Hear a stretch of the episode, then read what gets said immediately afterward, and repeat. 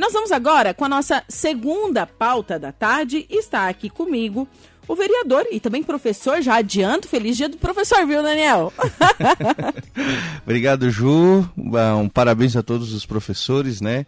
Realmente é uma data muito importante e também de muita reflexão em relação ao ser professor no Brasil. É verdade. É que das últimas duas vezes que eu entrevistei ele, só foi como professor.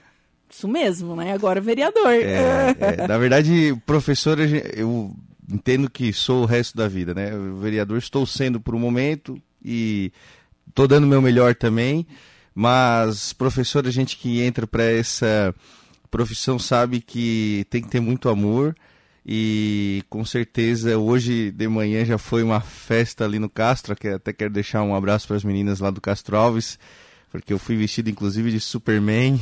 Eu, eu, ontem você estava com a peruca loira. Ontem era o dia do cabelo doido, então estava também com uma peruca de surfista aí. Meu Deus. Era uma loira do Tchan, então a gente, eu, eu entendo que para a gente conseguir é, entrar no mundo dos alunos, a gente tem que se fazer um pouco também, né, criança ou adolescente naquele momento de diversão.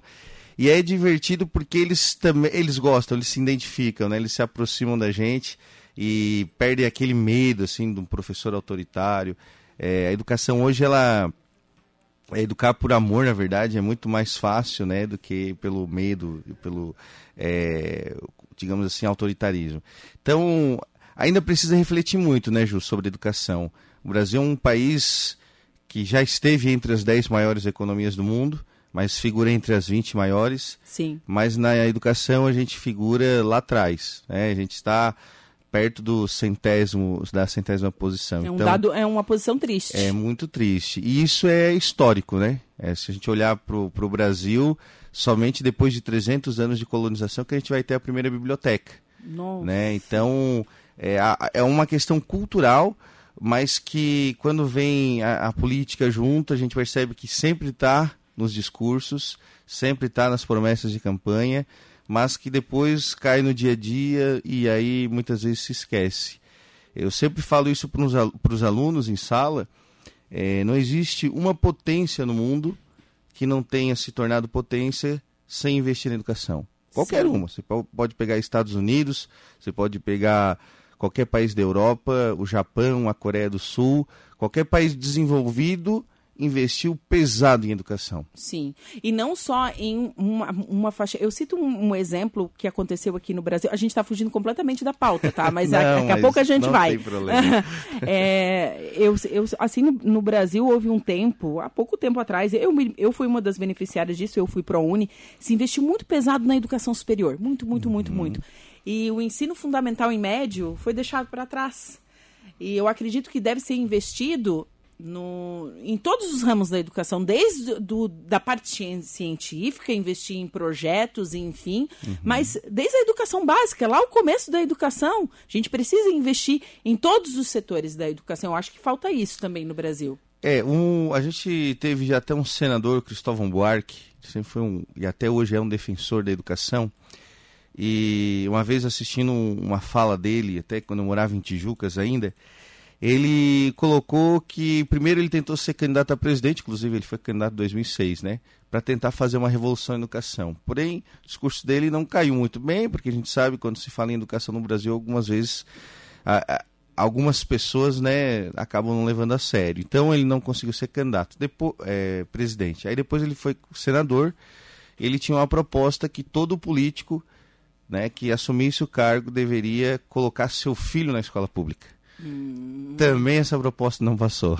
É. Por quê? Porque daí é muito fácil, né? Você é, é, tá ali na administração pública ou tá como parlamentar, mas seu filho está numa escola privada e aí você não liga, não dá bola, né, para a escola pública muitas vezes.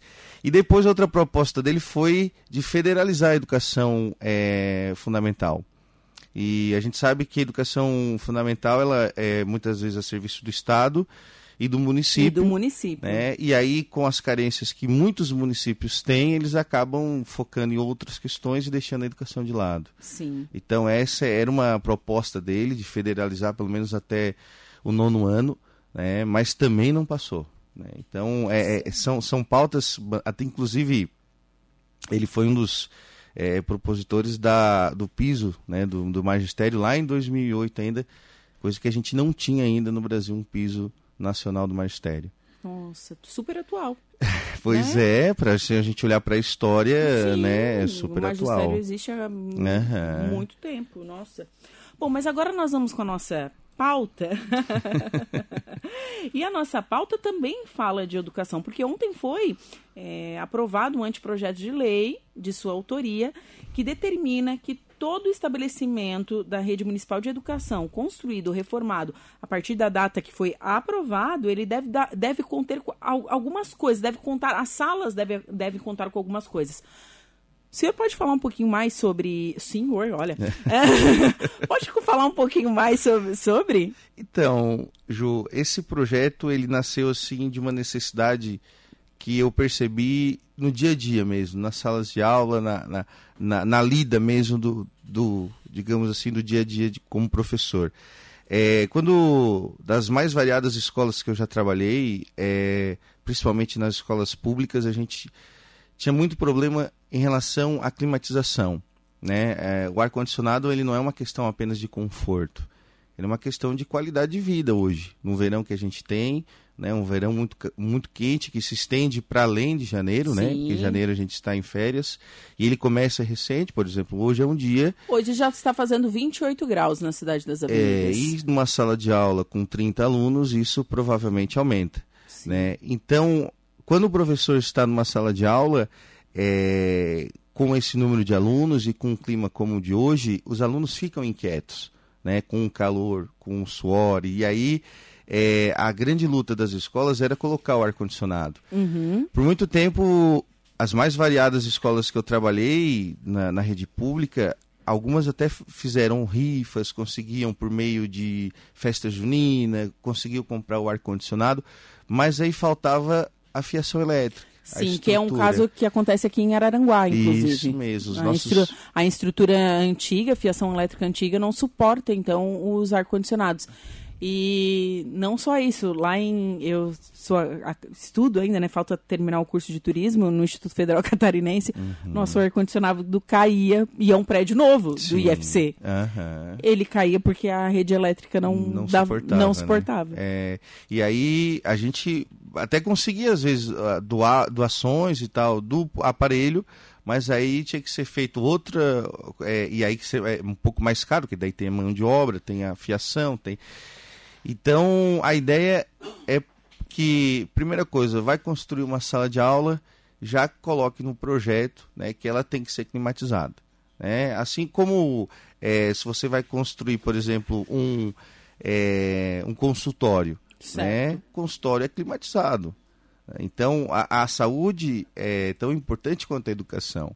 Então, a ideia é, a primeira proposta é essa, que a sala de aula seja climatizada e quando vier um projeto de uma escola nova, de uma construção de uma sala ou de uma reforma, que já se tenha então né, essa proposta de colocar um ar-condicionado e também já a fiação A adequada. fiação adequada para É. isso, claro. E a outra questão, é, na verdade, a ideia até seria mais, mais ampla, mas a gente acabou diminuindo até porque estamos no Brasil, pé no chão, né? Uhum. A ideia é até mesmo que as salas tivessem é, Wi-Fi disponível, mas a gente sabe que tem que ser um passo de cada vez. Uhum. Quem sabe, se eu voltar outra vez para a Câmara, ou numa segunda legislatura, é, a gente possa apresentar uma melhoria nesse projeto. Então, outra proposta dessa padronização atual aí ne- nesse projeto é a questão da lousa, né? Colocar uma lousa de quadro, a gente chama de quadro branco, para abolir o giz.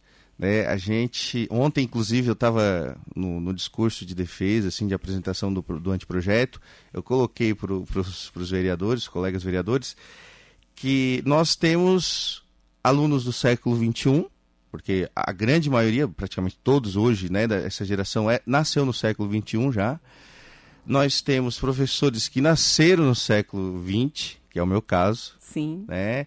E nós temos escolas estruturadas a partir ainda do modelo do século XIX. Que é o giz. O giz, daqui a pouco tem mimeógrafo. Saudades mimeógrafo, inclusive cheirinho de álcool. O cheirinho, é, aquele cheiro é o cheiro eu da sou, infância. Eu sou dessa época, né? Não, mas eu peguei aqui no estadual também. Mimeógrafo. Eu peguei também aqui, hum. quando eu estudei no estadual, no, no, fundamental e até o sétimo ano eu estudei no, no estadual. E aí, é, o giz hoje, é, apesar de, a, além de ele ser atrasado, é, é, é, como eu disse, é uma tecnologia do século XIX que a gente usa na sala de aula.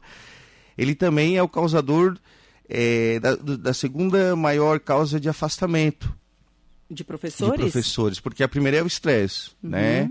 E a segunda é doenças relacionadas a alergias, a rinite. Então, Sim. tudo isso ao pó de giz. Sem falar que se a gente pensa numa sala de aula é, climatizada e provavelmente ela vai estar fechada, não tem como você ter uma sala fechada com aquele monte de pó de giz. É verdade. É, então... Acabou então a, o professor pedir para o aluno bater o apagador. né? o, a, minhas é, professoras pediu para fazer é, isso. Sim, sim. Hoje, até algum, a, as escolas que eu trabalho, muito poucas usam. Aqui no Castro a gente já tem quadros brancos, né? Uhum. É, no Castroves também, mas outras escolas que eu trabalhei ainda era no GIS. Uau. Né? Então, essa é uma ideia para que, claro, a proposta que do nosso mandato, curto, né? De 30 uhum. dias apenas, mas é pensar em projetos e anteprojetos que, que levem ao futuro, né? Não é algo imediato. A gente sabe que fazer, é, ser vereador Claro, você fiscaliza, você acompanha as ações do governo, mas você também pensa em ações para o futuro. Né? Então, essa, esse anteprojeto, se caso né, for de aceitação do executivo, é, ele vai trazer benefícios para o futuro, para uma próxima geração que aos poucos, quando as escolas forem reformadas, forem estruturadas e construídas, né, já terão essa padronização. E a gente tem outros projetos né, na pauta. Essa semana, em especial, por causa da Semana do Professor, a gente apresentou essa. Sim, né, voltados para a educação. É, voltados para a educação. Mas na semana que vem, por exemplo, a gente já vai apresentar um voltado para a festa de Nossa Senhora Mãe dos Homens. Olha! É, inclusive, amanhã já tem uma conversa com o o pároco e o reitor, Max, o padre Maxwell, né? Padre Maxwell. E a gente vai é, reconhecer a festa como patrimônio histórico imaterial e cultural da cidade de Aranaguá. Justíssimo. É, é, é até não, não sei como isso ainda não foi feito, né? Tamanha ligação que a festa tem com a história da cidade, com a cultura da cidade, né? Sim. E também com o turismo, porque se a gente para parar para pensar, o maior evento que atrai turistas até depois do verão, e o verão também atrai muitos turistas, né? É a festa de Nossa Senhora Mãe dos Homens. Sabe que eu, o pessoal sabe, eu não sou daqui, eu sou de Torres e realmente é uma coisa que me impactou bastante. Eu não conhecia essa devoção tão grande a Nossa Senhora Mãe dos Homens. E eu vi assim até é, exemplos de, de, de, Porto Alegre, que tem também, é, tem a, a, padroeira, que eles fazem a festa, uma festa bem grande. É Nossa Senhora dos Navegantes, né? Isso, e tem outras festas, tipo assim, o Círio de Nazaré, tipo uhum. Eu achava que era só muito distante da região que eu morava, existia festas tão grandes como. E eu vim para Aranguá e descobri que tem essa uhum. festa que é Enorme, enorme, gente. Enorme, enorme. Eu não acompanhei nenhuma, porque eu vim uhum. para cá em uhum. época de pandemia, uhum. mas eu vi vídeos, eu me situei da cidade, eu já estou morando aqui há quase dois anos. Então, nossa, eu fiquei impressionada mesmo, mesmo, de verdade, com o tamanho da procissão. Sim. É, e já começa pela própria estátua, né? A estátua é uma imagem do século XVIII. Então, também já está envolvida com a história. É, eu desde pequeno criado em grupo de jovens, então sempre acompanhei as festas. Apenas não pude vir né, na época que eu estava morando em Tijucas e Florianópolis e tal, mas depois comecei a lecionar aqui, morar aqui, voltei a participar e teve uma, um momento, uns dois, três anos atrás aí, uma das últimas que teve, que eu acabei indo em cima do caminhão, assim, do som, junto com o padre, e você olha aquele mar de gente assim, você não imagina, né, como aquilo acontece num dia de semana. Uhum. Porque é feriado só em Araranguá. Só em Araranguá, é, lembrando disso, e, só em Araranguá. Então vem muita gente de outras cidades, inclusive pessoas que estão trabalhando, muitas vezes conseguem dispensa para vir pagar suas promessas, para cumprir suas promessas. Então, é, eu não tenho dúvida que é um dos, dos maiores eventos religiosos né, é, do Estado e faltava isso. Né? Faltava constar isso através de um reconhecimento por parte da Câmara. Então, esse nosso projeto vai ser, inclusive, apresentado na segunda? Na segunda-feira. Uhum. Né, a gente já faz o convite para aqueles que são devotos, que acompanham né, a Nossa Senhora, que gostam de frequentar o santuário, que possam né, se fazer presentes. O padre também vai ser convidado. Uhum. E a gente está aí, está tá trabalhando, estou gostando. Vou dizer que eh, não, não é muito acúmulo de funções? Tem tempo para dormir? É, a minha esposa, por exemplo, ontem entrou em plantão, ela é médica, ela entrou ontem às sete da noite, vai sair hoje às nove da noite. Então, é, a gente tem que marcar horário para. a sorte que a gente já fez, nosso filhinho, ela tá grávida, Sim, né? É, parabéns! Obrigado. Mas assim, senão ia ter que marcar horário também. Mas, gente, porque é, uma, realmente um acúmulo de funções. É, esse mês está sendo bem puxado, mas é uma experiência diferente, Ju. Assim, é, a gente ser candidato é uma coisa uhum. e assumir é outra totalmente diferente.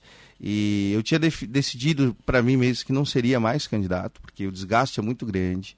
Né? É, a, a, a, gente se decepciona com muitos amigos, Sim. sabe? Amigos que você é, viu, cresceu juntos e aí você vê a pessoa lá e, e, ela não vai te dar o apoio porque por causa disso, por causa daquilo. Uhum. Então, assim, isso é uma.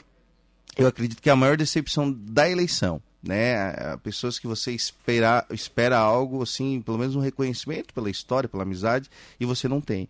Então eu já tinha decidido até, já tinha conversado com a família, mas resolvi aceitar esse desafio e, e também rever alguns conceitos, né? A gente, como ser humano, sempre está aberto. E, não, e buscando a evolução é. mesmo, é, né? Não... Então, a, a, vou decidir depois de encerrar o mandato, se vou, se não, mas está sendo uma experiência muito bacana. Né? Ah, Até que legal. quero deixar um agradecimento ao presidente de, é, do nosso partido, o Barão, né? o próprio presidente da Câmara, que é do nosso partido também, o vereador Diego Pires o doutor Nelson, que é o vereador que abriu para mim, né, está hoje assumindo, e os dois vereadores suplentes, porque eu fiquei em terceiro, então tinham dois na minha frente, e eles abriram também para que eu assumisse, até porque eles já foram vereadores, uhum. que é o Ronaldinho e o Pereira, né? Então, o seu Pereira. Então, agradeço a todos eles, porque hoje com essa nova lei dos partidos, né, cada um tem que fazer legenda, é assim que se constrói o partido.